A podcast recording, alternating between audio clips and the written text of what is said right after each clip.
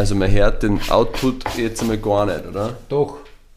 Also Du ich nehme schon auf. Ja, eh, aber du siehst ihn nur auf der Ding, oder? So, ja.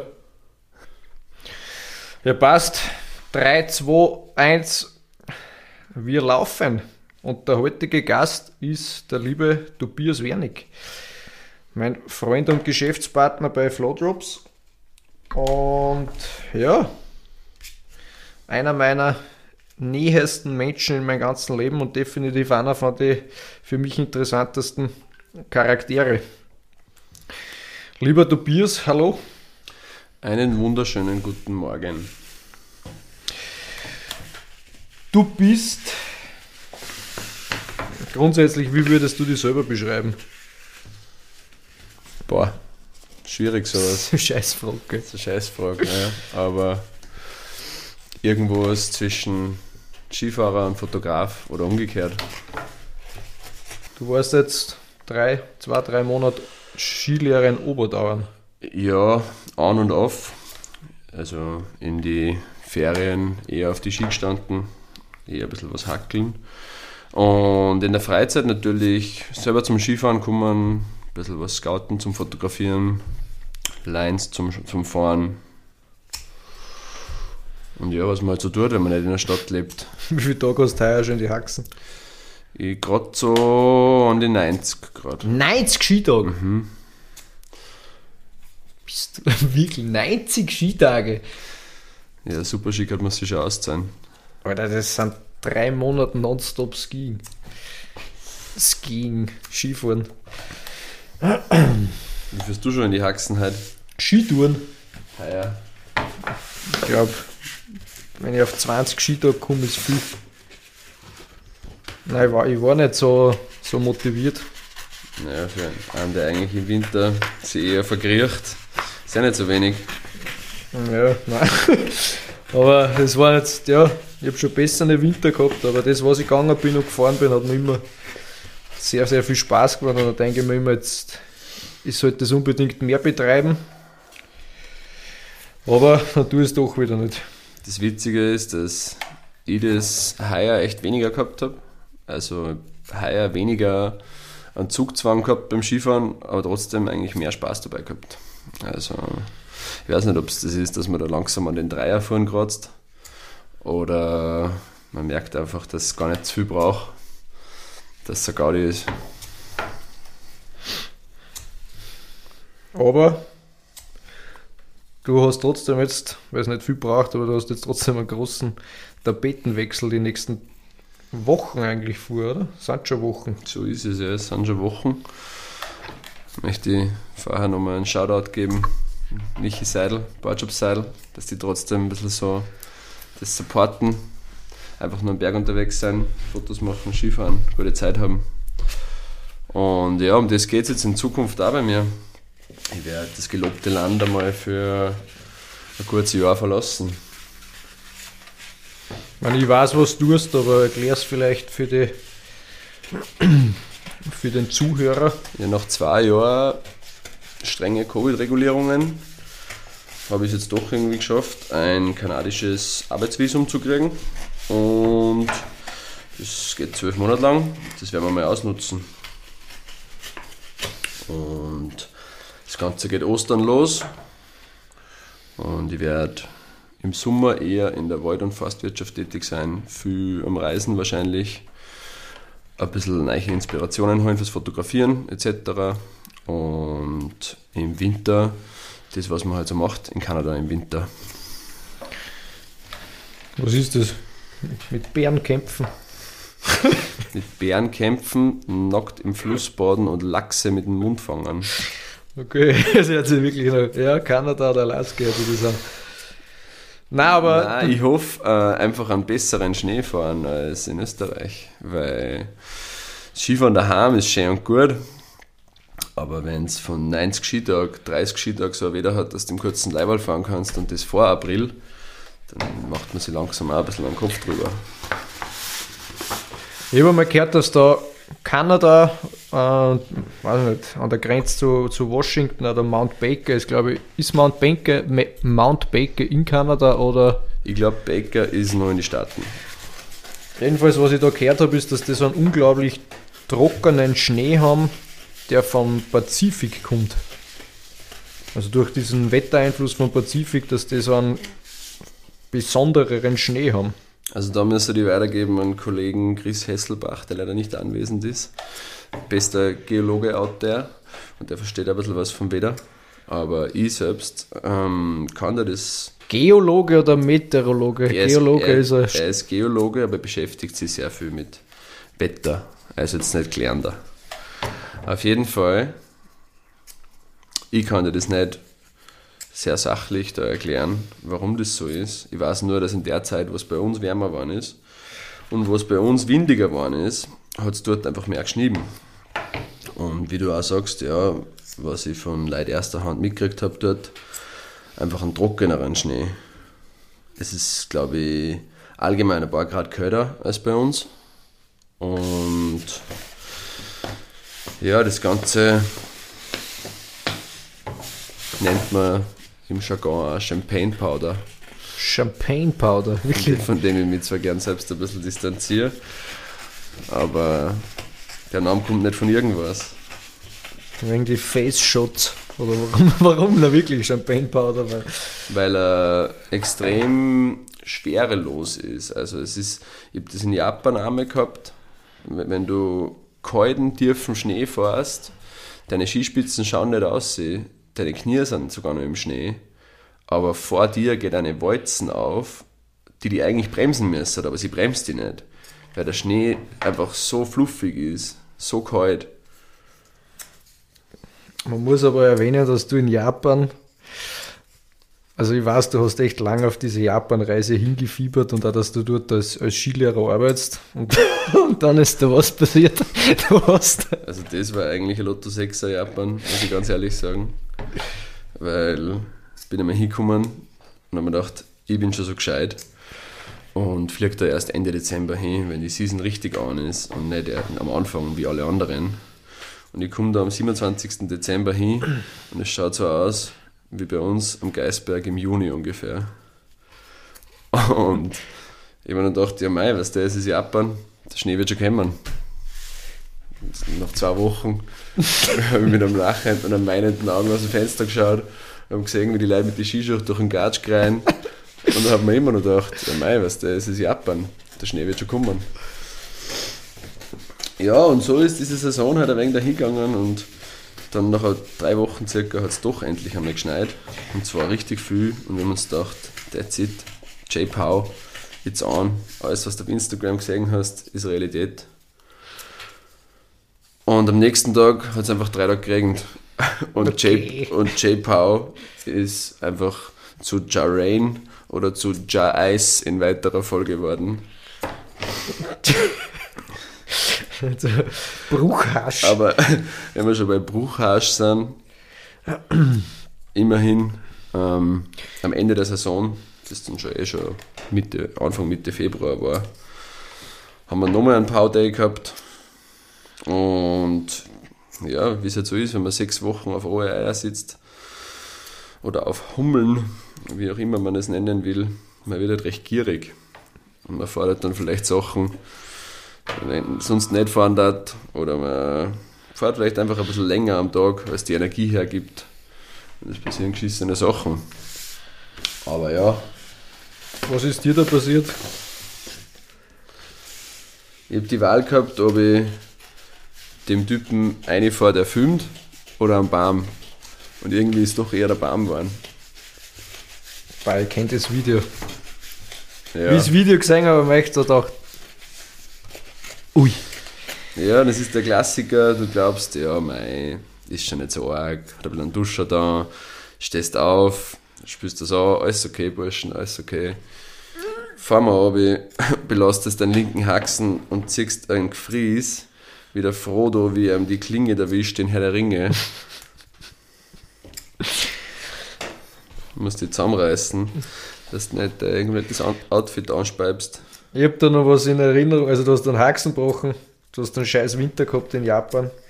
Und eine Sache möchte ich noch erwähnen, ich glaube, du hast mir das gesagt, das war der wärmste Winter seit 1900 wann? Seit den 60ern, was zugleich seit Anbeginn der Aufzeichnungen ist in Japan. Echt, wie das gehört hat. Ja, da hat es mehrere Gründe dafür gegeben. Die einen haben gesagt, es ist, weil Australien brennt hat in dem Jahr, also wirklich brennt hat. Und das zieht über den Osten auf. Die anderen haben gesagt, weil ja, ein Haufen Todeln zu der Zeit in Japan waren, weil wir es verdient haben. Wie auch immer es gewesen sein soll. Wir haben dort eine extrem gute Zeit gehabt, obwohl die Bedingungen alles andere als optimal waren. Ich kann Japan jeden wärmstens empfehlen. Aber vielleicht habt ihr ein bisschen mehr Glück als ich mit dem Schnee. Von dem musst du ausgehen, weil ich glaube, wenn du da nicht als Skilehrer arbeitest, geht so eine Japan-Reise richtig ins Geld. Definitiv, definitiv. Also in Japan Urlaub machen ist ähnlich wie bei uns daheim Urlaub machen und ich glaube, das macht auch keiner so gern freiwillig von uns. Was zahlst du für ein Skiticket, also für einen Lift? Dort, die, die Liftpreise sind ziemlich ähnlich, aber du, 60er pro du Tag. zahlst sowas 50er, 60er am Tag, aber die Infrastruktur ist halt eine Katastrophe. Du musst dir vorstellen, du- das ist halt so, wie wenn es bei uns jetzt 80 Euro für ein Tagesticket Geissau Hintersee zahlen darfst. Und dann fahren die unteren drei Lifte aber nicht, weil nur oben Schnee liegt. Du bist brennhass, wenn du da 60 Euro hinlegst. Das ist brennheiß. Und dann noch Bauchweh vom Schmittenburger kriegst, aber das ist jetzt eine andere Geschichte. Ähm, du hast früher gesagt, du möchtest da die Fotografie weiterentwickeln in Kanada, wenn du drüben bist, oder halt neue Inspirationsquellen suchen, finden. ähm, für die Leute, die es nicht wissen, du bist der Fotograf oder der Zuständige für den Auftritt von Flowdrops nach außen. Genau so ist es. Ähm, ja, Fotograf ist immer schwierig zu sagen, wenn man es nicht wirklich gelernt hat. Aber ich bin da in das irgendwie eingerutscht. Ich genieße dieses Handwerk einfach sehr. Und wie lange ist das jetzt aus? Zwei Jahre, drei Jahre, drei Jahre glaube ich, dass wir darüber geredet haben einmal. Dass wir eher, eher ein bisschen Geschichten kommunizieren möchten und ob man das nicht gemeinsam mit Wort- und Bildsprache macht. Und dann hat dieses ganze Kampagnenschiff Flowdrops eigentlich den Haufen verlassen. Gehen wir nochmal einen Schritt nur weiter zurück. Wie bist du zum, zum Fotografieren allgemein gekommen? Erster Bezug war, glaube ich, also so richtig inspiriert war es 2017 in Indonesien. Da hat es einen Typen gegeben, der viel jünger war als ich, aber Fotos gemacht hat und Sachen erlebt hat und mir gedacht habe, fuck, das ist nicht Instagram Reality, gell? das sind echt schöne Büdeln. Das sind Sachen, die da die mir daheim aufhängen. Und sonst, ich habe Fotografie von uns daheim ganz anders kennt. Ich habe das eher kennt, so aus der Sportfotografie, so Action-Sachen und die waren halt ästhetisch alle eher Mangelware, weißt du? Es war halt so ein Shot irgendwie eingefangen. Ja, es hat halt einfach von die, von die Farben nicht so passt, das war nicht so stimmig und so. Und erst später habe ich gemerkt, ein halbes Jahr auf Auslandssemester war und ein bisschen auf sich selber gestellt ist, dass es halt eine ganz andere Ausdrucksform auch sein kann. Und bin dann relativ schnell eingerutscht in das, hat mir extrem zart. Habe damals eine alte 400D von meinem Onkel, der Fotograf ist, gehabt und habe mir gedacht, boah, das muss eine Kamera, gell. Ist das, Es Kenn mich da nicht aus, das ist digitale Es ist Kamera. eine uralte Spiegelreflex von Canon. Eine digitale, genau. Und äh, ja, alles, was ich halt fotografietechnisch nicht drauf gehabt habe, habe ich versucht mit Photoshop und Lightroom irgendwie auszubessern, aber am Anfang ist das Ganze halt ein Experiment, gell? bis ich draufgekommen bin, dass mein Vater vor Jahren immer davon geredet hat, dass er früher auch viel fotografiert hat und ich das schon so im Kopf gehabt. Aber da war halt nie die Rede von Kameras, sondern immer nur von einem Fotoapparat. Wenn ich heutzutage an einen Fotoapparat denke, dann denke ich eher an so eine Spielzeugkamera und nicht an irgendwas, was was taugt. wenn ich das Wort Fotoapparat denke, denke ich immer an den einen Typen, der unter so einem schwarzen Fetzen steckt und so einen Blitz, der so explodiert, abfeiert. Genau der, genau der, ja. Aber nein, ich bin dann draufgekommen nach einem Jahr, so eigentlich hauptsächlich auf Reisen und unterwegs, ein bisschen digital knipsen, dass ich auf einen Haufen schöne Equipment in meinem Keller sitze, das hergerichtet kehrt, wo ein bisschen Liebe und ein Geld investiert kehrt, aber mit dem man definitiv was anfangen kann. Und bin dann ein bisschen in die, in die Filmfotografie eingerutscht und da ein bisschen picken geblieben. Dieses Equipment war das alte Zeug von deinem, deinem Vater. Genau, dieses Equipment war das Zeug von meinem Vater, das er hauptsächlich erworben hat, wo ich noch gar nicht auf der Welt war, weil da wahrscheinlich auch noch ein bisschen mehr Gnädel auf der Seite war. Und dann dieses Hobby einfach aufgrund von ersten Kind, zweiten Kind und viel andere Freizeitbeschäftigungen ein bisschen liegen lassen hat. Und ich kann mich erinnern, er hat immer wieder gesagt, er hätte gern noch mehr Zeit dafür, aber es geht sich nicht mehr so aus bei ihm. Aber es war definitiv dieser Drive da, dieses ganze Equipment wieder zum Leben zu erwecken. Und dann hast du deine ersten Erfahrungen mit Filmkameras gemacht. Genau. Ich habe dann gemerkt, was mich im Digitalen immer gestört hat, und ich glaube, da spreche ich ein paar Leute aus der Seele, ist, dass du irgendwo fotografieren bist und du kommst zurück von einem halben Tag und du hast 1200 Fotos auf der Kamera und du weißt nicht, was du anfangen sollst zum Aussortieren. Oder du weißt nicht, was die, sind das jetzt A, B, C oder X Shots. Und der rohen Film hast 36 oder wenn es anders willst, 24 Shots oben und die radelst aber und dann ist der Film durch.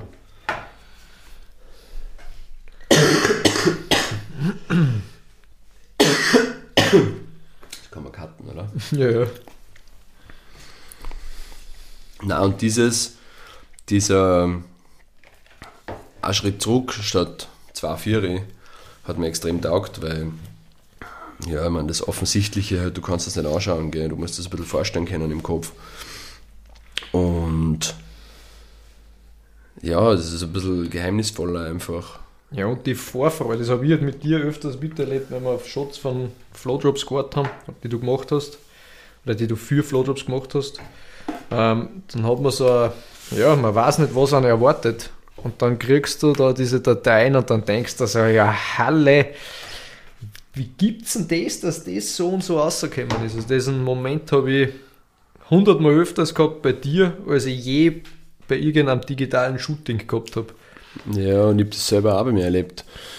Digitales Shooting ist halt sicher, du kannst gleich ausbessern und so und du kannst dann dran arbeiten, aber vielleicht ist gerade deshalb auch die Vorfreude andere, beziehungsweise wenn du dann das Produkt siehst, hast du auf keinen Fall mehr den gleichen Hype wie beim Film, den du zurückkriegst oder den du selber entwickelst. Und das ist halt vor allem am Anfang, gell, hat man, hast halt von 36 Shots, vor allem wenn du in Bewegung fotografierst, hast du mal 20, 25, die nix sind. Aber wenn es dann losgeht und du kriegst das zurück und du merkst, hey, die Hälften von den Fotos sind ungefähr so, wie du es vorgestellt hast, und ein Viertel davon ist eigentlich besser, als du es vorgestellt hast, dann wirst du halt richtig geil drauf. Ja, und das ist halt der arge Unterschied zwischen dir und mir. Weil was für mich oft nach einem guten Foto ausschaut, ist was, was du nicht einmal in eine engere Auswahl geben würdest. Das ist jetzt schon öfters passiert, was du sagst. Nein, das ist nicht so, nicht so dein Stil. Wo ich mir aber denke, hey, das ist unglaublich schön geworden. Und da bist halt, ja, das ist halt der innere Wasserwaage, was ich immer, also so nenne ich es bei dir halt, dass du das einfach in deinem Kopf drinnen hast. Ja, ich glaube, wie jeder, der irgendwas ausdrucken will, man hat halt so sein Büdel im Kopf. Und bei mir ist es vielleicht, weil ich sehr viel Filme mal einfach nur verballert habe, ohne irgendwie was herzuzeigen, ohne was zu drucken, ohne was zu posten oder sonst irgendwas. Und wenn man das eine Zeit macht, dann kriegt man halt ein bisschen einen Perfektionismus ein oder ich will gar nicht sagen Perfektionismus, weil man kann das nicht wirklich messen, aber es ist einfach so, man hat die Vorstellung und man wird ein bisschen kritisch mit sich selbst und ich glaube bei dir beim Radfahren ist das nicht viel anders, oder? Ja, man, es ist halt auch beim Radfahren hast du halt ein Auge, wie du denkst, so schaut es besser oder, oder schlechter aus. Nur durch diese Filmarbeiten, was wir da machen, ist mir halt aufgefallen, dass manche Filme einfach diesen die sind technisch perfekt, was sie machen, im Umgang mit der Kamera, aber sie haben dieses Auge nicht.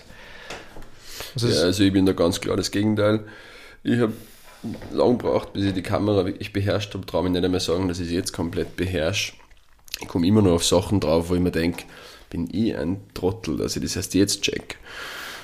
Aber so ist es halt, wenn man das Ganze irgendwie selber lernt und nicht äh, studiert hat oder gelernt hat oder sowas in die Richtung. Aber dieses Auge, hast das, würdest du sagen, hast du das von Anfang an gehabt? Oder ist das wirklich was, was du antrainiert hast? Schwierig zum sagen, ich glaube, ich glaube beides. Ich glaube, ein Teil davon hat man, aber ein großer Teil davon ist auch,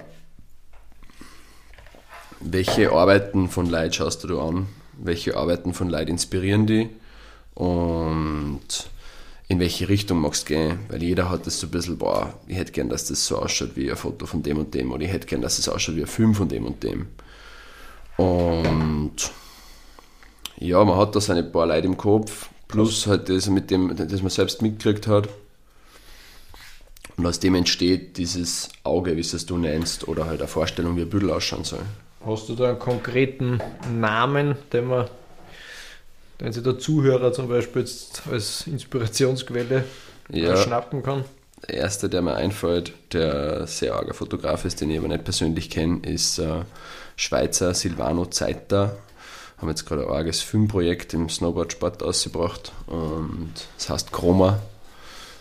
Würde ich jeden wärmstens empfehlen, dass er sich das anschaut oder vielleicht einfach nur diesen Silvano Zeiter anschauen.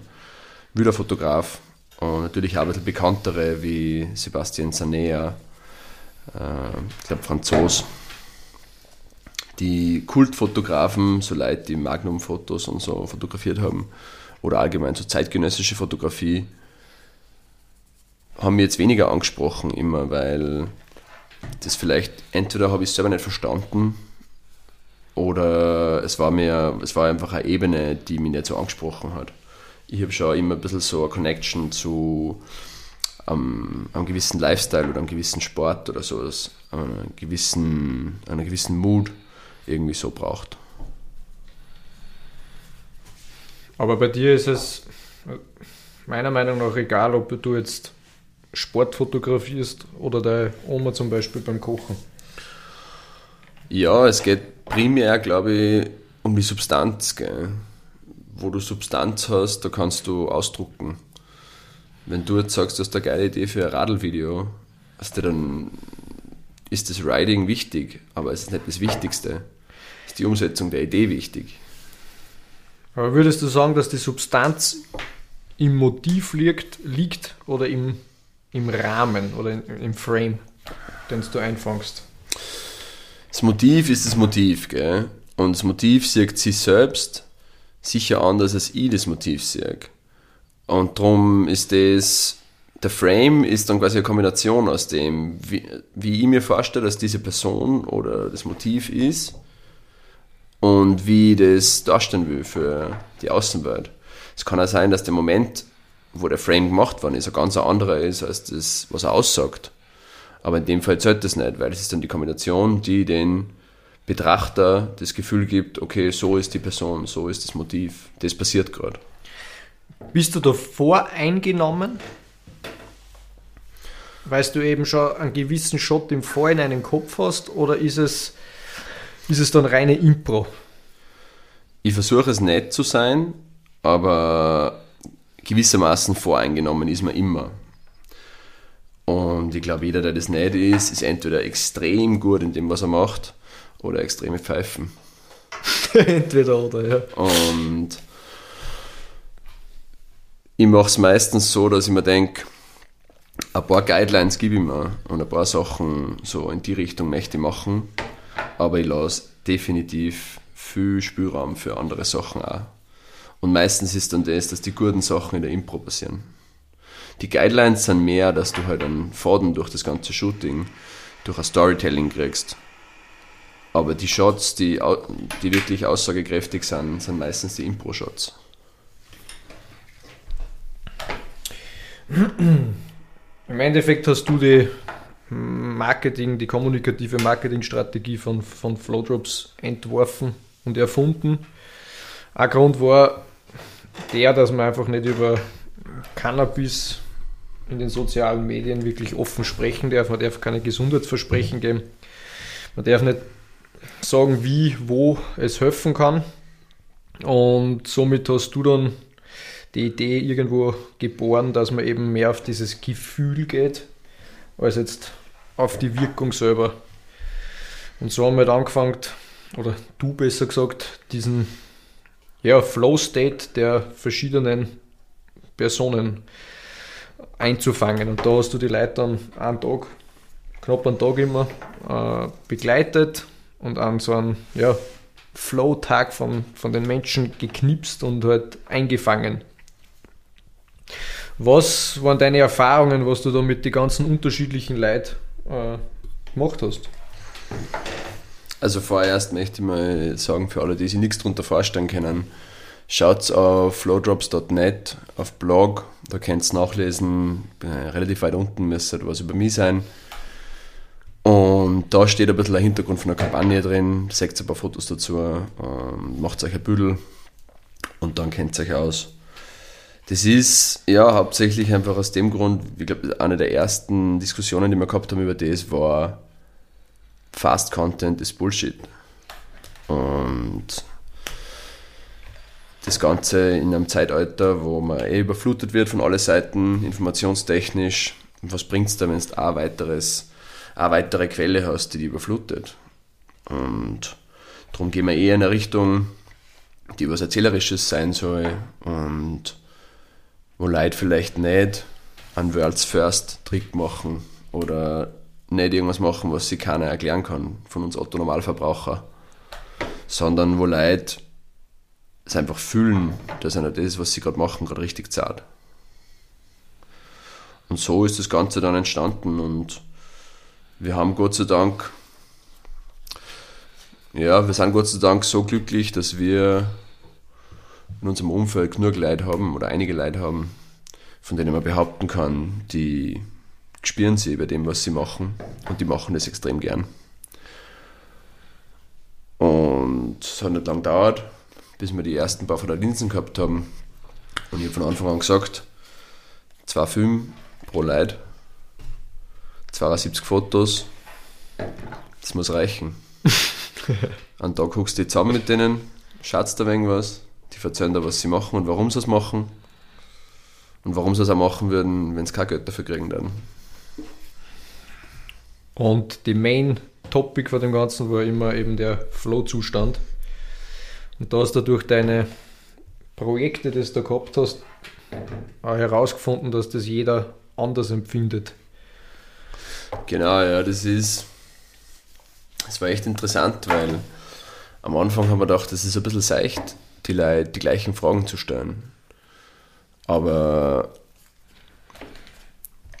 ich habe halt komplett ignoriert, dass die Leute das ganz anders sehen als ich. Und ich kann mich so ein bisschen einversetzen jetzt in einen 80-jährigen Musiker, vielleicht weniger als in einen 27-jährigen Surfer oder Skifahrer.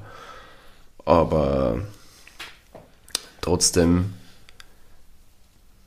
sind die Leute alle, haben die Leute alle eine eigene Beschreibung von Flow State und die sind vielleicht gleich alt oder üben vielleicht einen ähnlichen Sport aus, aber sehen das ganz anders. Und da, muss ich ehrlich sagen, habe ich von bis die interessantesten Definitionen gekriegt. Ist natürlich immer aufs, ums Gleiche gegangen, aber wie die Leute das wahrnehmen, dieses Gefühl und wie es damit umgehen, war sehr unterschiedlich. Es war eine Bereicherung für mich auf jeden Fall.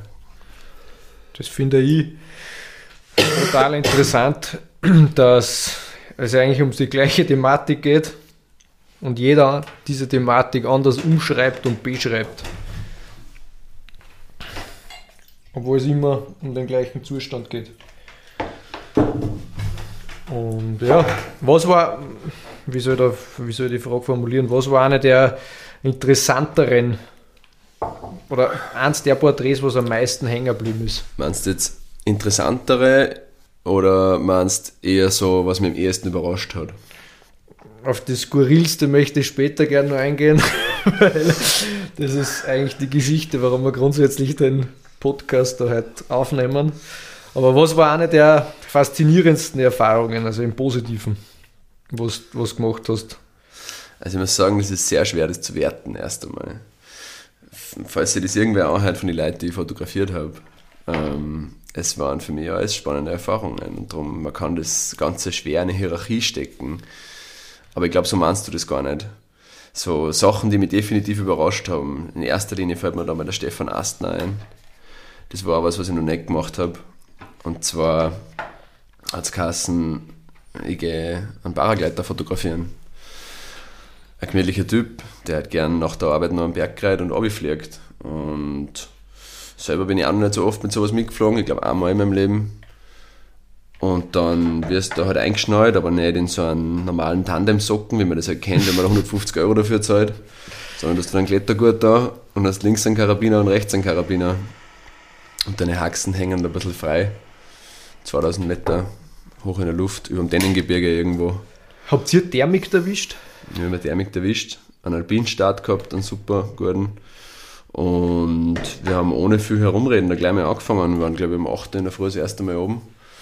Und dann hat es geheißen, ja passt, es fliegt zwar nach und ich, ich fliege vor. Und ich glaube, die Kamera, die ich um den Hals gehängt gehabt habe, die eine von den Filmkameras vom Vater ist, die hat mir so in die stressigsten Situationen auch ein bisschen, wie soll ich sagen, einen Kontakt zum Boden wiederbracht.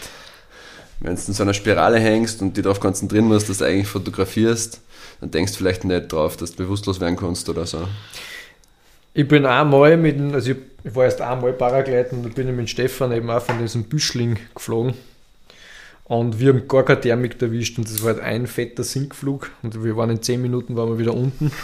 Und er hat dann auch so eine Steilspirale eingeleitet und ich habe dieses, dieses Gurtzeug nicht ordentlich über meine Hoden gegeben und mir hat es bei dieser Steilspirale dermaßen die Eier zwickt, dass ich mir dachte, ich freue mich, wenn wir endlich wieder am Boden sind. Klassischer Anfängerfehler. Wir sind an dem Tag dreimal geflogen, einmal ist mir das passiert, zweimal dann nicht mehr. Aber das ist wirklich so, da glaubt man, man hat schon ein bisschen was erlebt, was so unter Anführungszeichen Extremsport betrifft. Und dann dreht sich der ein und sagt, na, spürst schon was und du versuchst das noch ein bisschen zu belächeln und innerlich hast du das ganze Blut schon in die Fersen drin brutal, was da für Kräfte zusammenkommen. Also das hat mich echt, das hat mich geschreckt. Komplett irre. Und ich kann mich erinnern, wie ich zurückgekommen bin von dem Shooting, habe ich zu dir gesagt, hey Stevie, es kann sein, dass das komplett in die Hosen gegangen ist. Weil da war ich, da war ich echt in diesem Ding drinnen, in diesem Klettergurt. Da denkst du nicht viel dran, gell, wie der Shot dazu kennt. Das war halt 99% Impro. Und ja, zwei Wochen später habe die Fotos gesehen und das war die zweite Überraschung von dem Shooting. Da war ich echt zufrieden damit, was da passiert ist. Das ist für mich vom Output, was du da rausgeholt hast, das ist unvorstellbar für mich gewesen. Wie viel? 72 Fotos sind es? 72 2 mal 36. Genau. Ja, war schon irgendwas dabei, aber auf jeden Fall, ich glaube, das ist auch das, was, wo man aufmerksam bleibt, wo man einfach wirklich mit offenen Augen durchs Leben geht, wenn du Sachen machst, die du noch nicht kennst und dann zugleich aber irgendwie versuchst, das zu dokumentieren in einer Art und Weise, wie du dir das selber vorstellst. Aber würdest du diese Erfahrung jetzt als außergewöhnlich ähm, bezeichnen, weil sie eben aus Paragleiten war oder auch weil die Persönlichkeit vom, vom Stefan da mitgespielt hat? Definitiv die Persönlichkeit vom Stefan auch. Einfach weil er so ein bescheidener Mensch ist und wenn man mit dem im Alltag redet, dann glaubt man nicht, dass der da freiwillig 1500 Höhenmeter am Tag mit einem 12 Kilo Rucksack macht und sich dann mit Neige in so einer Spirale abhaut. Das hat mir jetzt gezeigt, dass man einfach auf den Putz hauen kann, ohne dass man irgendwie was aufschwatzt. Sieht man bei den realsten Leuten halt immer öfter. Gell? Kurzes Detail zum Stefan. Ich habe früher in einem Fischgeschäft gearbeitet, fünf Jahre lang genau um genau zu sein. Und der Stefan ist einfach dort schon ein langjähriger Mitarbeiter gewesen. Und ja, so sind wir überhaupt zu diesem Knaben gekommen, dass wir ihn interviewen. Nur so als kleiner Side-Fact. Shoutouts zu Stefan Astner nach Werfenweng. Okay, das war, die, das war eine der Sachen, die am meisten hängen geblieben ist. Und jetzt, ja, gehen wir, gehen wir zu der Geschichte, warum wir das Ganze da heute machen.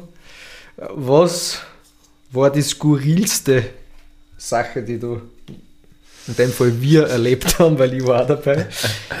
Bevor wir da voll einhaken, möchte ich nur kurz sagen, so kampagnentechnisch, was mir aber am meisten taugt hat oder so am meisten für mich am meisten funktioniert hat, war immer eine Art von Handwerk darstellen. Und ich finde, ein Handwerk auf Film darstellen, sicher ist es dann im Endeffekt von uns auch digital ausgekaut worden. Aber du hast die Prints in der Hand gehabt, ich habe die Prints in der Hand gehabt. Es ist einfach was anderes, wenn man eine ehrliche Arbeit, die mit Hand passiert, wenn man die ehrlich darstellt. Und das war für mich so von der ganzen Kampagne eigentlich das, was mir am meisten Zeit hat. Aber natürlich auch die skurrileren Geschichten. Also das, was uns da passiert ist, ist wirklich, das ist zeitungsreif.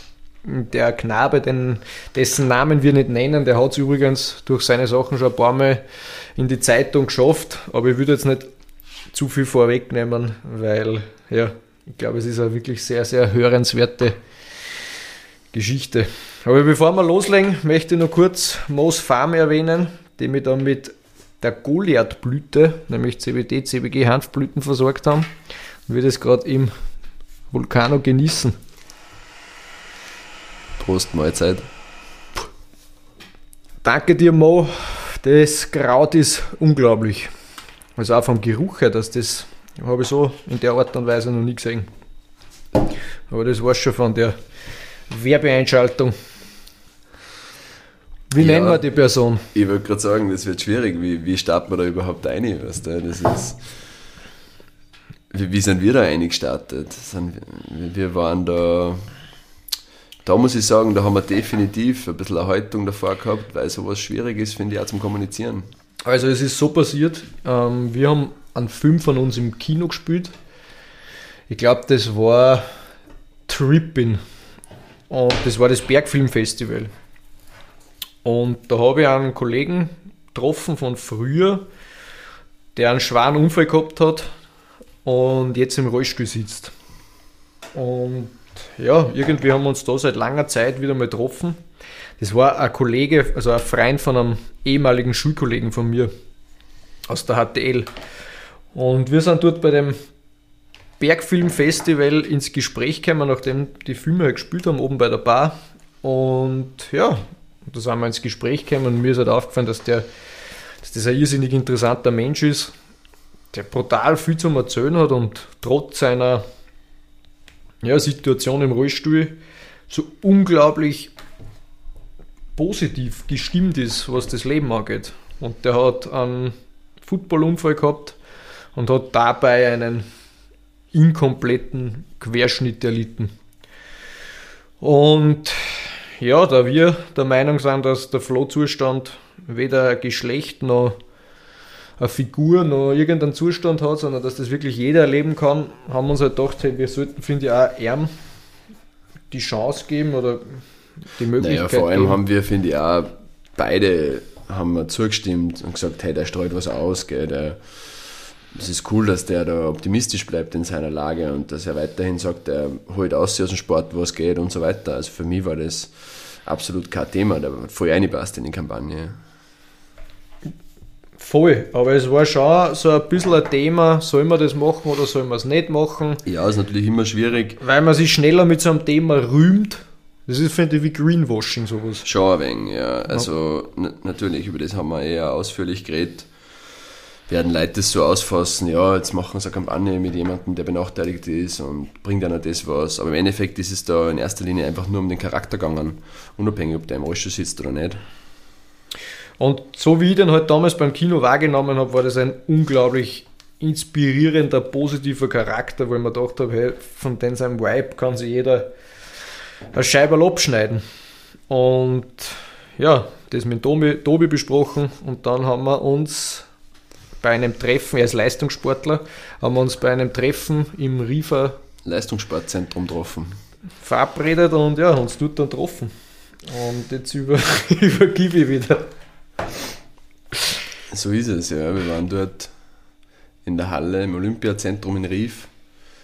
Und ja, ich habe mir gedacht, wir sind da fast in der Präsenz. Gell. Wir waren ein paar Profisportler dabei und er da so. Und ich bin da eingegangen in dieses Shooting und war natürlich ein bisschen emotional getriggert, weil man dachte, okay, der hat ein arges Schicksal hinter sich, wie, wie stellt man sowas da, wie macht man sowas, dass es nicht zu seicht wird, dass es nicht heißt, es ist einfach nur Effekthaschen. Und im Endeffekt ist das Ganze eigentlich ganz entspannt abgelaufen. Also wir waren da mit der Person ein bisschen trainieren und er hat uns gesagt, welche Übungen da gingen und wie er das alles macht und wir waren beide extrem inspiriert. Und ich bin zum Teil da gestanden und habe nicht mehr gewusst, was ich sagen soll. Und dachte, hey, arg, dass man so eine Disziplin an den Tag legt, obwohl man schon so einen auf den Deckel gekriegt hat vom Leben.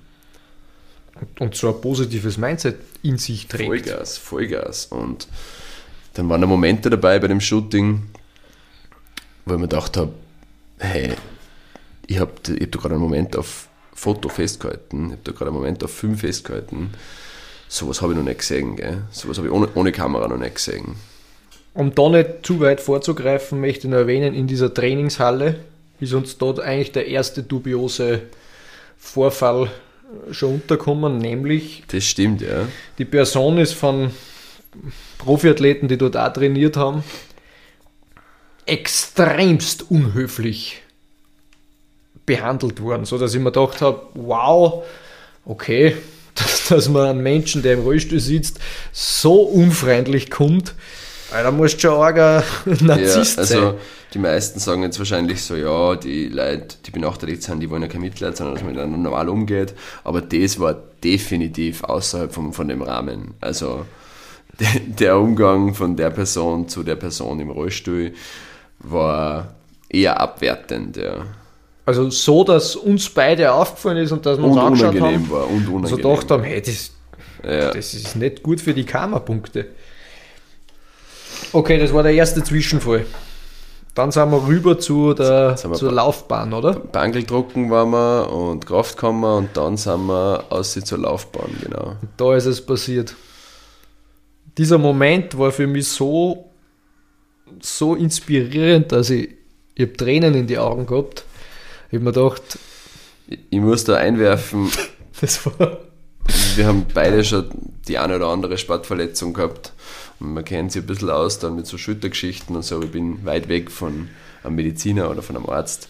Ich weiß nicht, wie weit der Querschnitt funktionieren kann oder wie weit man damit funktionieren kann oder wie sehr man da gelähmt ist, ab welchem Wirbel. Gell. Aber ich war mir sicher, dass man sich nicht ohne Rollstuhl fortbewegen kann. Das war meine Meinung dazu. Und da eben dann, oder wurden wir eines Besseres, Besseren belehrt, nämlich, dass dieser un, inkomplette Querschnitt, so hat es er genannt, schon einen Gle äh, Querschnitt gleichkommt, aber er kann den Hüftbeuger bewegen. Ja, soweit ich das verstanden habe, war das so, wenn seine Knie durchgestreckt sind, kann er es belasten, aber er kann es nicht ansteuern oder so. Also er kann quasi die Füße Richtung vorgeben und wenn sie einmal eingeloggt sind, dann steht er so auf die Art, aber vorstellen haben wir das nicht können. Bis wir die Stirn aufgegangen sind wieder dort. Ja, beschreibt diese Situation bitte. nämlich wirklich gegangen sind. Wir sind, wir kommen von der Laufbahn zurück und da gingen so zehn Stufen zurück auf da zur Rezeption und so weiter. Und es ist daneben schon ein Lift gell, für die behinderten Sportler. Und wir fragen ihn, wo wir ihm helfen sollen, dass wir ihm aushelfen, dass er sich da aufsetzen kann. Und er sagt, nein, das geht schon. Und wir schauen uns an und denken uns, ja, passt, dass der starker Typ halt und habe erwartet, dass er sich da selbst in diesen Lift einhieft und dann einfach auf Start druckt und oben wieder aussieht. Und im Endeffekt hat ist er nachher ein bisschen holprig und ein bisschen toll- tollpatschig, aber definitiv nicht so, wie wir uns das vorgestellt haben, aufgestanden, hat sich bei seinem Rollstuhl angehalten, mit der anderen Hand am Glander angehalten und hat sich da in Zeitlupe die Stirn aufgezahlt selber. Und es war wirklich wie in einem Film, so wo die heroische Musik im Hintergrund läuft. Und ich habe dreimal die Kamera noch aufgezogen und habe da drauf gehalten und habe mir gedacht, das gibt's nicht, dass der da jetzt mit seinem Querschnitt sie irgendwie mit Hand aufgestützt oder so. Das war auf jeden Fall für mich was Übermenschliches. Gell? Das war absolut übermenschlich für mich. Ich war zu Tränen gerührt. Ja. Ich habe Tränen in die Ja, Augen du, gehabt. warst, du warst richtig emotional an dem Tag, ich weiß das noch. Ja. Du hast aber auch mehr geredet mit ihm. Ich habe Gott sei Dank die Kamera gehabt zum Verstecken. ja, dann hat er sich da aufgeschleppt. Ja, und dann Wir haben uns wirklich beide so, wir haben uns angeschaut und uns gedacht, hey, wir haben noch nie so was Inspirierendes in unserem Leben gesehen. Das war, das war atemraubend. Ja, absolut, absolut irre war das für uns, also unvorstellbar. Das, Kombiniert mit diesem Mindset. Das war einfach eine Kombi, die war, die war so fesselnd für uns. und man hört halt, wenn man sich ein bisschen mit Sportlern umgibt, man hört halt von Video Comeback Stories und man hört halt von Sachen, die für Unmöglichkeiten waren, sind Tanner Hall, der nie wieder gehen kann und dann wieder Medaillen gewinnt und solche Geschichten, gell. Irgendwo weiß man, dass sowas halt auch möglich ist, aber dass man das dann erlebt, war für uns unvorstellbar. Ja, und dieser Bernie, äh, diese Person, wo wir den Namen nicht nennen wollen, ähm, hat eben, war früher semi-professioneller Footballspieler, oder? Was war, Ich, ich glaube, ja. es war irgendein, Also ich weiß nicht mehr genau, ob ich davon leben halt kennen, aber er dürfte es schon relativ ernst genommen. also er war, er war im Nationalteam. Zumindest, ja, zumindest hat er uns das so verzeiht. Und dort ist er gefault worden, hat diesen inkompletten Querschnitt erlitten und hat ja dann dieses Schicksal hat ihm ja dann ereilt. Und er hat dann, wie gesagt, das Beste gemacht und ist wieder zurück zum Sport gekommen. Und ich glaube, seine Hauptdisziplin war Kugelstoßen, oder? Ich glaube Kugelstoßen, ja. Ist Oh. aber dann im ähm, benachteiligten Sport, glaube ich, ist die korrekte Aussprache. Ist er tätig geworden und war dort gleich mal sehr erfolgreich. Im Endeffekt sitzt er da in seinem Stuhl drin, in einem Wurfstuhl, so hat er es genannt. Der ist extra für ihn gebaut worden, da hält er sich, glaube ich, mit den Händen fest. Und es ist, es ist Kugelstoßen. Es ist Kugelstoßen, ja. Und da war er, oder ist er, in dieser, wo wir jetzt noch in dieser Geschichte sind, Rekordhalter. Da ist er, wenn nicht sogar Weltrekordhalter. Ich lahm mich da jetzt so gerade weit aus dem Fenster. Und ja, nach diesem Gespräch sind wir, oder nach diesem Treppenaufstieg sind wir dann in die Cafeteria und haben uns draußen in die Sonne gesetzt. Da haben wir gesagt, jetzt brauchen wir erst einmal einen starken Kaffee, dass wir das verarbeiten und jetzt hucken wir uns da mal wegen in die Sonne. Und dann hat die zweite sehr romantische, inspirierende Seite von dieser Person äh, zum Blühen angefangen, sage ich jetzt einmal. Und was, wie soll ich da, wie, du musst mir du helfen, was haben wir da erlebt? Wir waren immer noch ein bisschen angetan von der vorigen Situation und waren natürlich dann gute Zuhörer für das, was dann gekommen ist. Und er hat uns dann erzählt, es, natürlich redet man dann irgendwann einmal drüber, hey, wie ist das jetzt so mit Mädels? Und funktioniert das, funktioniert das nicht? Weißt du, das ist ja doch irgendwo ein großes Thema. Und der hat uns dann die, ja, eigentlich ganz tiefe Einblicke über sein Privatleben gegeben und ist da gleich einmal sehr ehrlich umgegangen mit dem Ganzen und es hat uns auch inspiriert, dass man über sowas so offen reden kann, so egofrei reden kann, gell? und vor allem ist es halt vor allem in einer Partnerschaft, wenn man ähm, eine Benachteiligung hat, glaube ich, äh, eine Sache, wo man sich von seinem Ego distanzieren muss, gell? sondern man gibt sich halt dem Gegenüber hin. Und so hat er uns, er uns das auch erklärt und dass das bei ihm so abläuft und dass er so, so froh ist, dass er da diese Person gefunden hat, die sie ihm eben hingibt und die ihm da hilft, das Leben zu leben, obwohl er der ist, der er ist. Dass man das jetzt als Zuhörer versteht, das war ja, da habe ich schon wieder fast zum Rennen angefangen, das war schon wieder so eine berührende Liebesgeschichte, wie sie eigentlich nur in Hollywood vorkommt. Und das war halt diese Geschichte aus, ja, der Prinzessin. Es war die Schöne und das Biest. Das war die Geschichte, nur dass er halt im Rollstuhl sitzt. So war die Geschichte. Genau so aus der Hollywood-Reif, definitiv. Und sie die Heldin und er der Held in seinem Mindset und so. Große Inspiration auf jeden Fall. Unglaublich. Ja. Wieder sehr, es hat uns beide sehr berührt. Nach dem Erlebnis sind wir noch zum Thailänder essen gefahren. Da haben wir ihn mitgenommen, haben wir ihn eingeladen, sind noch beim Thailänder gewesen und haben ihn heimgefahren, äh, heimgefahren und dann haben wir ja, das einmal sacken lassen und einmal überlegt, hey, das war eine von unseren ersten Kampagnen, die wir Das geschossen haben. war, glaube ich, das vierte Shooting, dritte oder vierte Shooting, ja. Und wir haben uns halt gedacht, wir sind da absolut am richtigen Weg mit diesem ganzen Mindset und ja, dass man jetzt so eine inspirierende Person trifft. Und ja, und dann haben wir uns beide dazu entschieden, dass wir eigentlich den, diesen Charakter ja mehr, mehr in unserem Leben haben wollen. Und ja, also haben, in unserem Leben ist vielleicht ein bisschen weit vorgegriffen, aber einfach, ich wollte ein bisschen mehr wissen über den und ich wollte wissen, wie der so tickt auch. Und wie gesagt, das ist eine große Inspiration, solche Menschen, bis man halt dann einmal eine andere Sichtweise sieht. Aber sowas würde man sich natürlich nie und nimmer trauen. Sowas kommt man sich nie verzeihen, dass man was wie einen Querschnitt oder irgendeine arge Krankheit, einen argen Vorfall im geringsten in Frage stellt. Jetzt muss ich da nochmal zurückkommen. Ich habe mir eben echt gedacht, hey, der Typ ist so inspirierend und trotz Rollstuhl und allem drum und dran, wir sind eine sehr aktive Bande da, also unser Freundeskreis. Und ich war fest der Meinung, dass man dem echt die Chance geben soll, dass er sich bei, was muss das klar, Ja, dass er sich bei uns etablieren kann. Und ja, wir haben dann ein Lagerfeuer gemacht und ihn eingeladen. Und es geht weiter nach der Pause. Ladies and Gentlemen, wir sind zurück. Äh, wir waren beim Lagerfeuer. Im Lagerfeuer musst du ein bisschen erzählen, weil da weiß ich nicht mehr so viel. Okay, wir haben ein Lagerfeuer veranstaltet bei uns daheim. Klassisch. Die Boys waren alle zusammen, wir haben ein bisschen was getrunken.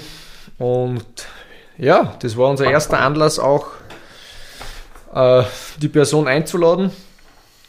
Und wir haben ihn halt, ja, so gut wie es gegangen ist, da zurückgeschoben, zurückgehieft eher, weil es ein relativ weicher Wiesenboden ist, bis du da bei der Lagerfeuerstelle bist. Und dann haben wir dort eben platziert und fleißig mit Bier versorgt. Und ja, Shoutouts zu, zu dem Typen, der hat, was der Bier getrunken hat, das habe ich so auch nicht gesehen. Das war ein Fass. Aber Ohne ich hab mir dann auch gedacht, wir haben da selber halt auch drüber gescherzt, gell? so viel umfallen kann er ja nicht. Und der hat das selber auch das Ganze mit Humor genommen und das Gleiche von sich behauptet. Ja, von ihm ist der Witz gekommen. Saufen bis er umfliegt. I wish. ja, und ich habe immer wieder, weil er relativ nah beim Lagerfeuer gestanden bin, kann ich mich erinnern, dass ich immer wieder eben seine Schienbeine abgetastet habe und geschaut habe, ob sie diese Polyesterhosen da eh nicht in die Wadeln reinbrennt. Man muss dazu sagen, dass es sich da keineswegs um normale Lagerfeuergrößen handelt, sondern die Gott sei Dank im privaten Raum stattfinden, weil sonst müssen wir es anmelden, glaube ich. Ja, das äh, andere nennen das Sonnenwendfeier. Wir nennen es einen gemütlichen Donnerstag. Und ja, ich habe immer wieder seine Waden und Schienbeine kontrolliert, damit der nicht zum Brenner anfängt. Und ja, und dann zu späterer Stunde, Ich weiß gar nicht mehr, wie es dann eigentlich dazu gekommen ist. Oder wann es genau dazu gekommen ist. War das dann nur beim Lagerfeuer? nicht beim Lagerfeuer. Beim Lagerfeuer ist dann nur was Dubioses passiert, wo der Dani bis heute noch sagt, da hätte es eigentlich auffallen müssen, dass was komisch war. Das Brunzen. Ja, er ist plötzlich aufgestanden und hat zu meinem, ich habe so, einen- so einen Kicker hinten im Garten und hat halt da zum, ja, zur Landung uriniert. Und da das durch seinen inkompletten Querschnitt äh, möglich ist, weil er seinen Hüftbeuger damit anscheinend bewegen kann, war es irgendwie komisch, aber es hat sich jeder dabei gedacht, so, Also mir ist das auch schon ein bisschen dubios vorgekommen. Das war dann so, ich habe zwar schon Papierintus, aber nur mit dem Hüftbeuger da aufstehen und hinbrunzen, das ist schon eine Leistung. aber man würde sich niemals Auf- erlauben, auf da zu Fall. urteilen oder Fall. zu fragen oder irgendwas in Frage zu stellen. Weil welcher Du Mensch. gehst ja auch nicht davon aus, dass irgendwer so dreist ist, dass er sowas sich selbst antut. Das darfst du nicht. Das, wenn du so glaubst, dann hast du den Glauben an die Menschheit verloren. Meiner Meinung nach. Ja, so ist es, aber es gibt anscheinend doch Leute, die anders ticken als unser Vorstellungsbereich. Jetzt müssen wir den, den Übergang so smooth schaffen, dass die Ja, Geschichte Sinn ergibt. Ich war gerade überlegt, jetzt haben wir lange aufgebaut und jetzt müssen wir irgendwie. Ja, jedenfalls diese Lagerfeuer-Sauferei hat sich beendet und er hat sich dann auf die Couch da drinnen gelegt und war sehr anlassig. Also er wollte eigentlich nicht mehr die Räumlichkeiten verlassen. Und dann habe ich gesagt, so, jetzt reicht's. Ähm, ruf mir Taxi, du musst jetzt heim, ich will schlafen gehen. Ja, aber nicht da schlafen kann, hin und her. Und dann habe ich gesagt, nein, das geht nicht. Das will jetzt nicht. Äh, ich rufe da Taxi und dann fährst du heim. Dann hat er sehr Geld ausgeglichen fürs Taxi von mir. Und er ist heimgefahren. Ich weiß nicht, wie viel später dann kriege einen Anruf von einem guten Freund, dem Junis. Willst du den Namen sagen? Junis kann ich sagen. Okay. Weil der ist, und ist ein guter Freund. Aber im Endeffekt kriege ich einen guten Anruf, weil der Junis hat das Ganze aufgedeckt. Stimmt, ja. Und Inspektor. Der Junis hat, war bei diesem Lagerfeuer auch dabei Okay. und hat dann eben bei einer Feier, wo unter anderem der Lukas Müller, das ist ein Skispringer, der einen schweren Unfall gehabt hat und auch einen Querschnitt erlebt hat, oder einen, nicht auch, sondern einen echten Querschnitt erlitten hat. Mit dem ist er ins Gespräch gekommen und hat gesagt, er hat letztens eben einen Typen getroffen, so einen inspirierenden, äh, ja, der einfach ein unglaubliches Mindset hat, so positiv ist und einfach eine Inspiration für jeden ist. Und dann ja, hat sich das Ähm, Spiel gewendet. The rest is history, glaube ich. Also dann ist ziemlich schnell gegangen, habe ich einen Anruf gekriegt und wir waren schon so dabei, eigentlich diese Story fertig zu machen und ich habe das fertig geschrieben und es hätte nicht mehr lange gedauert, bis wir das gepostet hätten. Dann rufst du mich an und sagst auf einmal so, er hat keinen Querschnitt. Er ist nicht benachteiligt. Und ich so, was? Komplett aus dem Kontext Das war wirklich komplett aus dem Kontext. komplett aus dem Kontext. Ich habe mir gedacht, hey, das kann es nicht sein. Also das, warum würde man sich so, selbst sowas antun? Warum würde man sich freiwillig so einem Schicksalsschlag hingeben, gell?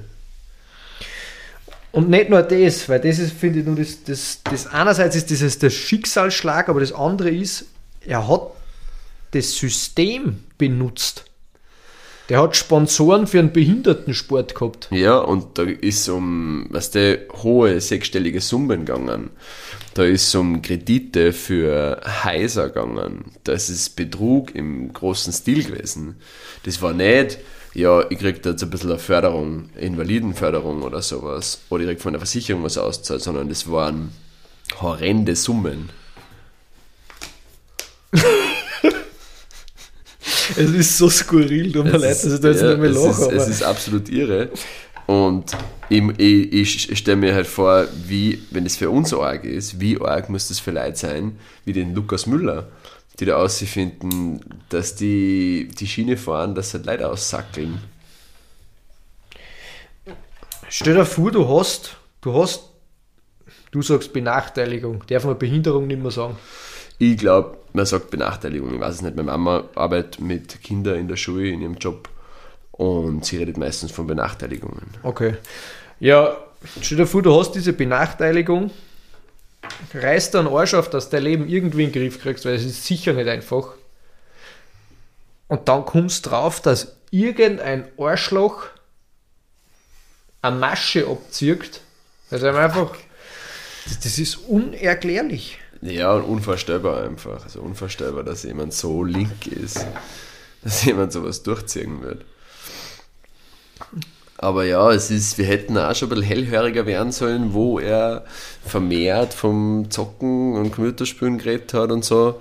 Dann haben wir auch gedacht, so, ja, das kann man ja im Sitzen eigentlich auch ganz gut machen, weißt du.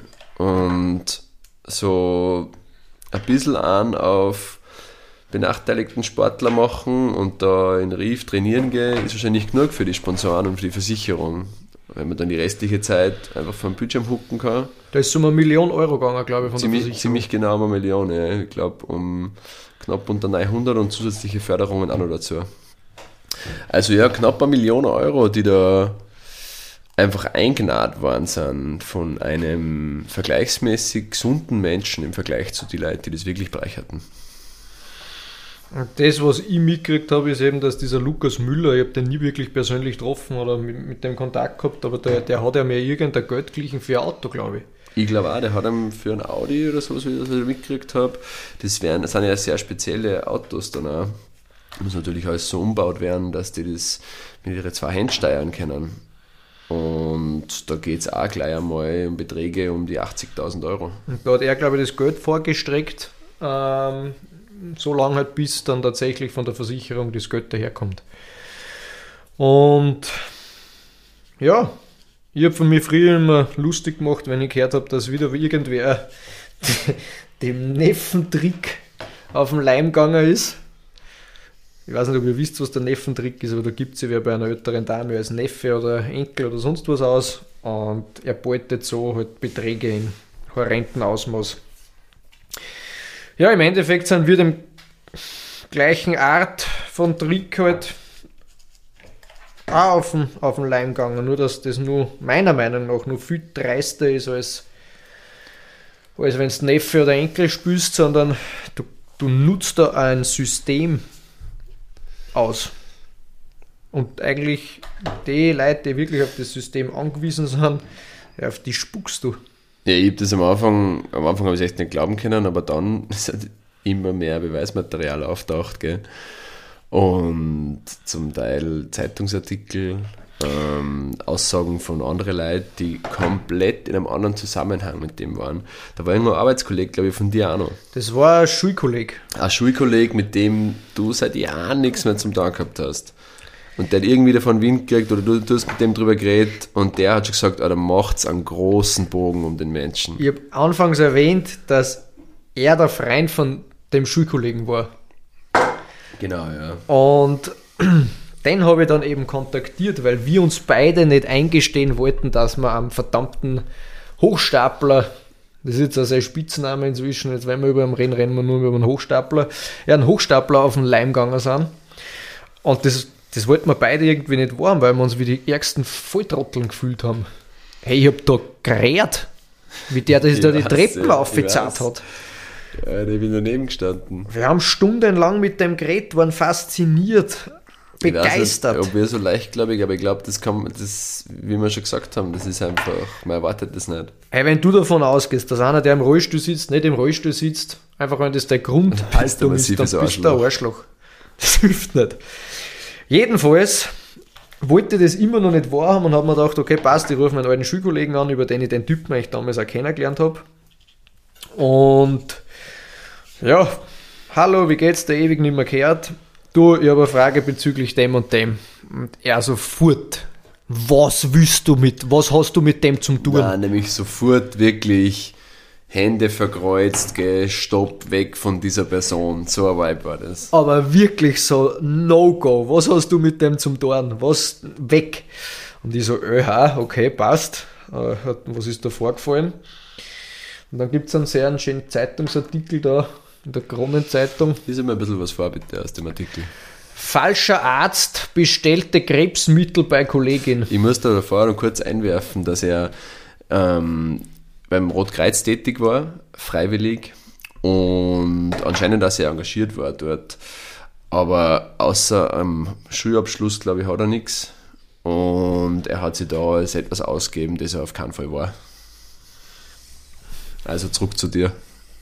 Ja, in dem, in dem Artikel geht es darum, falscher Arzt bestellt Krebsmittel bei Kollegin. Jener Hochstapler und Betrüger, der, wie berichtet, das ist schon ein anderer Bericht, mit gefälschten Zeugnissen als Formulant äh, in einem Linzer Spital fast im OP assistiert hätte, war äußerst umtriebig. Der 24, 24-Jährige war zudem im LKH Vöcklerbruck auf der Unfallstation tätig und täuschte Rettungsorganisationen. Erst eine echte Kollegin, von der er ein Krebsmedikament haben wollte, ließ den falschen Arzt auffliegen. Ähm, die andere Geschichte ist, äh, falscher, falscher Arzt sollte bei Operation assistieren. Absolut irre. Absolut irre. Stell dir vor, es geht so weit. Es ist Ja, ich Also, mein, äh, es, es, klingt jetzt, es klingt jetzt lustig, vielleicht für ein paar, vielleicht für ein paar nicht. Wir waren auf jeden Fall einmal nur baff, weil wie gehst du mit sowas um? Wir haben nicht gewusst, ob man da jetzt drüber lachen kann oder ob das einfach nur ein Fall für Staatsanwaltschaft, Polizei oder Sondergleichen ist.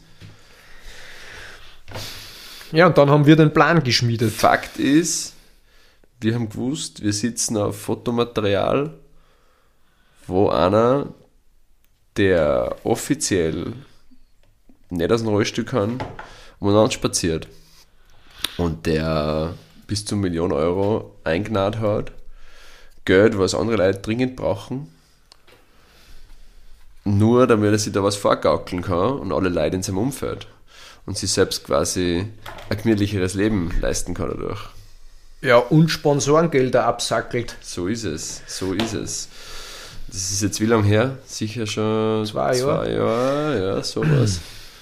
Das Ding ist halt, jeder wird glauben, wir sind absolute Volltrotteln, dass, dass wir das nicht hinterfragt haben. Aber in diesem Moment, wie Na, der da also aufgestanden ist und sich aufgeschleppt hat, das war nicht zu hinterfragen. Das war, Das auf keinen Fall. Und ich finde das Thema, das, das haben wir auch schon ganz gut besprochen. Ich glaube, das kann man nachvollziehen, dass man das nicht hinterfragt. Fakt ist, wir haben das nicht, bisschen, nicht so auf uns sitzen lassen können, dass der da so viel Leute in das Licht führt und weiterhin Schindluder treibt. Und haben halt überlegt, wie und wann und vor allem auch aus welchem Grund wir das Ganze ans Tageslicht bringen. ja, und dann haben wir eigentlich der, den ersten Plan geschmiedet und der war, dass man wieder zum Lagerfeuer einladen. Das war eher, eher ein dummer Plan. Ja, das war mein Plan, weil echt, ich war so wütend und so. Ich habe mich einfach so verarscht gefühlt.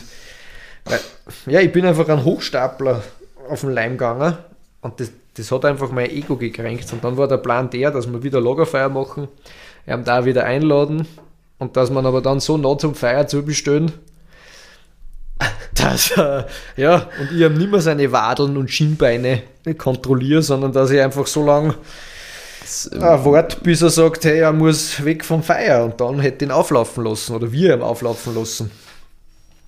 Und ja, durch diverse Zeitungsartikel, die uns dann eigentlich ein bisschen verunsichert haben, haben wir uns dazu entschieden, wenn, ein, wenn ein Mensch zu sowas in der Lage ist, weißt du, dann weiß man halt nicht, zu was der noch alles in der Lage ist. Und ich glaube, dass, dass, dass eine Person, die sowas durchzieht, psychisch auch irgendwo geschädigt sein muss. Definitiv mehr, als er körperlich geschädigt ist. Weil sonst kommt man nicht jahrelang so ein Doppelleben führen, jahrelang sich selbst was vorlegen. Und wir haben uns dann dafür entschieden, dass wir es vielleicht doch eher auf eine klügere Art und Weise machen. Ja, und dann haben wir im Endeffekt ein Telefonat mit ihm geführt, gesagt, dass er sich Hilfe suchen soll. Es war absolut kein Wut in diesem Telefonat, sondern eher Mitleid. Ja, dann haben wir gesagt, er soll sich Hilfe suchen. Die Fotos werden natürlich nicht veröffentlicht. Dann hat er sogar noch so frech, wie er war, hat er gefragt, ob du ihm die Fotos trotzdem noch schicken kannst. Das war eigentlich das Ärgste, ja. Und Das war eigentlich das Ärgste, dass man dann noch fragt, ob man den Content haben kann. für die Sponsoren. für was er dann verwendet.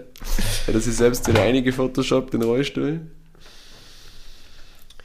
Ja, und dann, glaube ich, ein Jahr später hat er uns wieder kontaktiert. Da waren wir zufällig zusammen im Wald spazieren.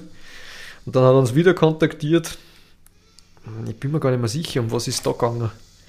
Da wollte er, dass wir irgendeine Verzichtserklärung unterschreiben, dass wir nicht gegen ihn aussagen, Ich oder? weiß auch nicht mehr genau, ich weiß nur, dass er irgendwas wollte und es war, es war schon wieder extrem weit hergeholt. Und wir haben uns angeschaut und haben uns gedacht, Alter, lass uns angeladen.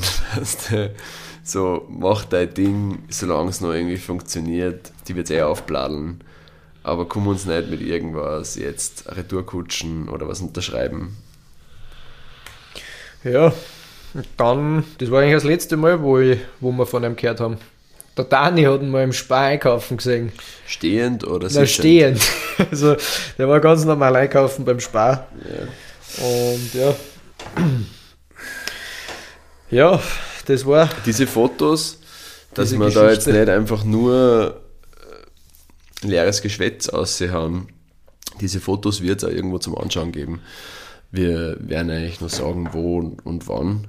Und das müssen wir, glaube ich, jetzt erwähnen. Ähm, diese Fotos wird es dann auch auf Instagram zum Anschauen geben. Auf deinem Kanal. Auf meinem Kanal, ja. Ich werde da mal eine Story machen. Ed Tobi Wernig. Genau. Man schreibt wie man spricht. Ihr findet es mir dann wahrscheinlich auch irgendwo beim Stevie. Aber man kann sich dann selbst ein Bild draus machen, wie echt das ausschaut oder wie fake das ist. Und für uns war es definitiv ein sehr heroischer, gut gefakter Moment. Aber ich finde, sowas gehört einfach ans Tageslicht, weil ich habe es vorher schon erwähnt. Ich glaube, es gibt nur Leute, die wirklich so einen Schicksalsschlag haben und ich finde es einfach nicht korrekt. Es ist einfach nicht okay. Ja, es ist. Das ist eine von den Sachen, wo ich glaube, dass das Karma, wenn es die halt richtig halt. Das ist sowas, Ja, mit dem spürst du nicht. nein, echt nicht. Das ist tausend Jahre Fegefeuer. Gell? Hey, das ist nicht, als würde da einmal ein blöder Spruch rausrutschen oder irgend, weiß ich nicht, Ja. dass du einmal irgendwas hinmachst. Das ist, das ist Fegefeuer, falls es sowas gibt. Definitiv, definitiv. Das war unser Lagerfeuer für seine Schienbahn auch gewesen. Das Fegefeuer. Aber wie gesagt, das haben wir nie durchgezogen, weil wir uns dann doch gedacht haben, hey, Ja, es konnte nach hinten auch losgehen. konnte nach hinten losgehen. Im Endeffekt, er hat doch dann, er war doch ungefähr doppelt so stark wie wir zwei. Und jetzt noch meine finale Frage. Hat er, glaubst trotzdem in diesem Ganzen, weil es ja trotzdem für Flow Drops war, hat der da sein Flow State verspürt? Also wenn sein Flow State ist, Leute hinters Licht zu führen und einen kompletten Schaß verzeihen, aber das glaubhaft machen, dann würde ich definitiv sagen, er war ziemlich im Flow. Ja, da. Ich glaube, dann war er sogar einer von den Leuten, die am meisten je im. Flow waren überhaupt. Ich glaube auch, der hat diesen Flow nämlich über Wochen lang durchgezogen. Monatelang. Monatelang, genau. da wo der Zeitungsartikel rausgekommen ist, das ist ja, das war schon ein Jahr davor, bevor uns das passiert ist. Und sein Start war ja die, die Medizinschiene. Da hat er sich, glaube ich, dann nicht so etablieren können.